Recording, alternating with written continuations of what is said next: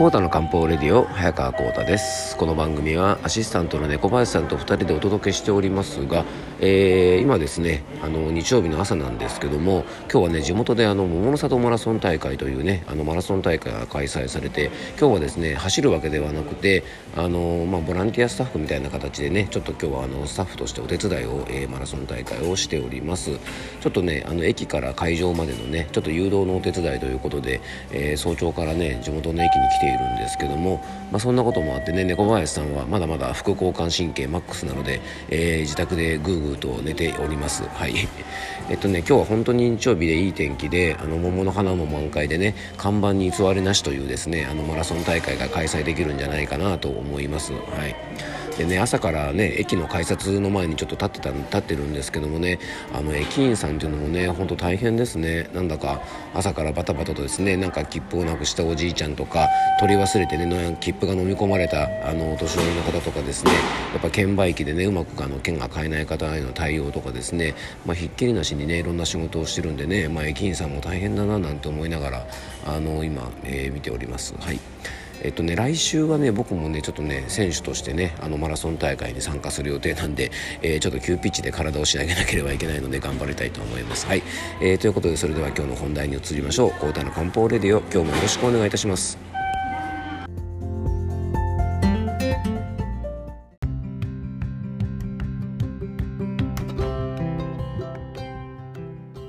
はいそれではね今日の本題に入っていきましょう。今日はですね、えー、割と最近よくお客さんとかね周りの人から言われることなんですがなんか最近体がねかったるいなんか体がだるいんだよねなんていうお話をねよく訴えるお客さんなんかがね多いんですね。あとあの僕の周りでもなんか最近ちょっと疲れやすいなんていうことをねあのおっしゃる方が多いんです。で実はね皆さんもお気づきかもしれませんが春というのはね結構体がだるくなるねこうかったるいななんていう風にね結構感じやすい時期なのかもしれませんよねあのそれを結構実感してる方も多いと思います実はね春ってやっぱね体がだるくなる理由が実はちゃんとね存在するんですね、まあ、今日はねちょっとそんなお話をね、えー、していきたいと思いますまあ、春はね、なんでね、だるくなるか。まあ、本来であればね、えー、寒い冬が終わって、気温も上がってきてね、まあ、気分もウキウキして、まあ、元気な時期っていうふうに思うかもしれませんよね。なんですが、まあ、あとね、行事もまあいろいろね、この3月、まあね、4月にも入りましたが、あの3月、4月というのはね、いろいろ行事も多くてですね、まあ、なんとなくね、卒業式とか入学式とか、あと入社式とかね、あとまあ、進級、進学、あと転勤なんかもあったりしてね、あの割とこうやる気スイッチが入ったりするような気もするんですが、でもなんか体がだるいっていう方がね、結構多いんです。で今日はね、まあ、理由として考えられるねあの2つをご紹介しながらちょっと春先のこのだるさ対策っていうお話をね、えー、ちょっとしていきたいと思うんですね。まずですね理由の一つはちょっとねあの前回のね番組でもお話ししたこの自律神経というのがね結構関わりがあります。実はねこの春という季節は、まあ、自律神経の切り替えの時期なのでちょっとね体がだるくなりやすいというね風に言えるんじゃないかなと思います。えー、冬はですね、まあ、寒い冬からねあの身を守るために、えー、交感神経が割と優位になります。要はね寒さでね、あのー、やっぱ体がねあの病気になったりとか何かあったら困るので常にね体のね力を使って、まあ、要は筋肉を硬直させてねあの体を守るような感じに、ね、なりやすいんですね、まあ、あとね体の中の熱が外に逃げ出さないように毛穴も閉じたりとかあと熱を発生させるために筋肉を震えさせるので、えー、冬というのはですね基本的に身を守ろうとする交感神経が優位になる時期なんですね。じゃあ反対の季節夏はどうかというとですね夏というのは、えー、毛穴を広げたりとか体を緩めて体の中に過剰な熱がこもらないようにですね、えー、熱を外にね発散させるような、まあ、そういう働きがね体で起こるわけですね。まあ、これはですね実は副交感神経といって、えー、体をリラックスさせたりとかゆったりさせる方の神経が優位になってるわけですね。じゃあこのね春はどうなのかっていうとまだねそのまあ夏みたいな日はないですがでもこの間もね25度を超えるような夏日がねあの起きたりとかあと朝晩はですね、まだまだね、まあ冬ほどではないですけども、やっぱ上着を着たりとかですね、ちょっと暖房を入れなきゃいけないような、ちょっとこう肌寒い日もあったりしてね、まあ冬のような寒さ、夏のような暑さが、まあ要は入れ替わり立ち替わりこう起こってくるわけですね。でそうするとやっぱりこの自律神経のバランスの調節がうまくいかなくてなんとなく体がだるくなる、ね、あの本来だったらね、えっと、交感神経というのが優位になってやる気スイッチが入るところがなかなかやる気スイッチが入らなくてねなんとなく気だるくなる。あとあのこの関係もあってね睡眠の質が結構悪くなりやすくなりますからどうしてもね睡眠の質が低下すると今疲労も取れない頭の疲れも取れないということで、まあ、体が結構だるくなってくるんですね。まあ、一つはこのねあの話自律神経の切り替えがうまくいかないというのが理由の一つなんで、まあ、あのこの辺はね昨日もちょっとお話しした自律神経の切り替えについてのね養生なんかが少しお役に立つんじゃないかなと思いますし、えー、結構自律神経のねセルフケアについてはこの番組でもたびたびお話ししてるので、えー、よかったらねバックナンバーなんかも聞いていただけたらと思います。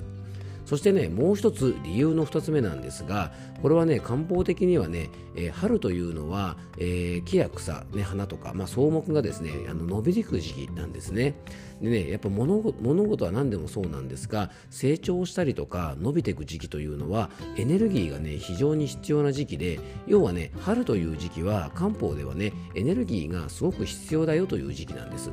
でその時に体のねエネルギー不足ちょっとね冬場に不養生したりとか、えー、ね、肉体的な疲労とか精神的な疲労が常に溜まっているような状態だと要はこのね体のエネルギーが不足している、うん、と漢方的にはね気血不足なんていうふうに言ったりするんですが、まあ、元気も血液も両方とも不足しているような状態になって、まあ、このエネルギーが必要な春になって体力が低下したりエネルギーが不足して、まあ、要は、ね、体がだるくなるっていうふうにも考えるんですね。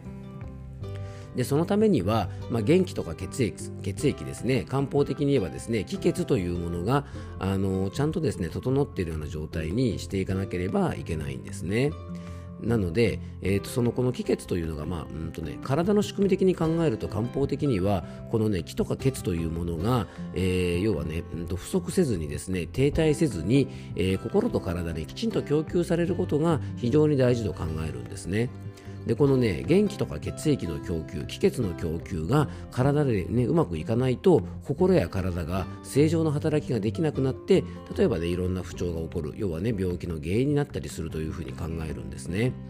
なので、まあ、春先にねこう疲れやすい方の原因のもう一つはこの元気とか血液が不足している方なんかは割とね体の不調が起きやすい。要はね疲れやすい。だからこうね日中だるくなりやすいなんていうふうにも言えると思いますので、まあ、日頃からねやっぱり疲労感を感じやすいとかあと女性の方なんかも多いかもしれませんが貧血気味なんていう方はですねちょっとこの気血不足が原因で春先になると体がすごくだるくなるかもしれませんので、まあ、こういう方はね、まあ、これ自律神経もそうなんですけどまずしっかり睡眠をとってね、まあ、体を癒すこと。そしてね、えー、気を補う食用状。これもねよくお話ししてますが、えー、お米とかですね鶏肉とかね、まあ、そういうね気を補うものとかあと血を補うものですね。赤身のお肉とか、まあえー、栄養素で言えばタンパク質系ですね、うん。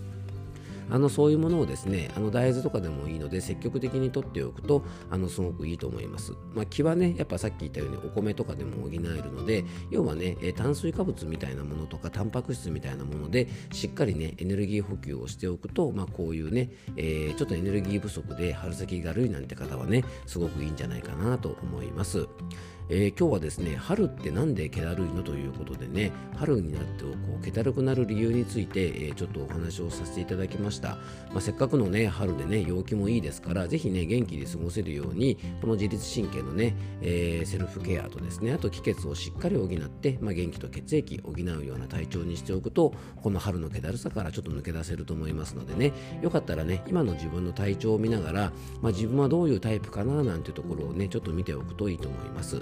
さっきのね気血不足の方はやっぱ日頃から疲れやすいとかね、え、体力がもともとないとか、え、あとですね声が小さいとかあとやる気が出ないとかね、え、あとね、え血の不足は割と日頃から貧血気味とかね例えば月経リズムが乱れやすいとかあとは冷えやすいとかねあとま気分が落ち込みやすいとか、まあ、そういう方なんかはねこの血の不足かもしれませんから、まあ、気血をしっかり養っておくなんていうのもねいい養生じゃないかなと思います、え少しでもね皆さんがこのの春を元気に過ごすお助けになればいいかなと思います。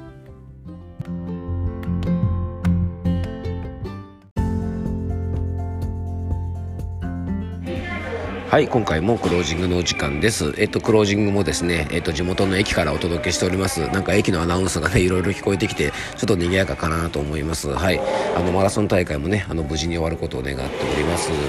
あのちなみにねあの土曜日の夜はですねちょっと東京都内にねあの友達と会いに、えー、行ってきましてあの皆さんもねもしかしたらご存知の方も多いかもしれませんがあの YouTube がね非常にあの人気のですねえっと国際中医師のロン毛メガネ先生というですねあの結構存知の方も多いかもしれませんがそのロン毛メガネ先生がね、えっと、書籍のしゅ、ね、あの本を出版されたりとかあとあのプロデュースしているねあのお茶の販売なんかも兼ねて、えっとね、代官山のねあの伝えでなんかイベントをしているということでそれが終わった後にねあのちょっとご飯でも食べましょうよということであの中学のねあの仲間とですね数名とちょっと代官山のちょっとかなりおしゃれな感じの肉バルみたいなところでご飯食べてきたんですけどね。あの肉も非常に美味しかったんですがあのロン毛メガネ先生とね会うのは初めてだったんで、まあ、ちょっといろんなねあのお話ができてね非常に楽しかったですね、まあ、でもね初めて会うと言ってもですねもう本当ね以前からツイッターとかあのズームみたいなやつとかでねちょっといろいろお話はしたことあったので、まあ、全然初対面感がなくてですねあの結構話が弾んでね本当楽しい時間だったですね。はい、えー、というわけでね今日は朝の伊沢温泉駅からちょっとお届けをいたしました、えー、皆さんもねあの素敵な日曜日過ごせたでしょうか？はい、えー、今日も聞いていただきありがとうございます。どうぞ素敵な一日をお過ごしください。漢方専科サーター薬房の早川幸太でした。ではまた明日。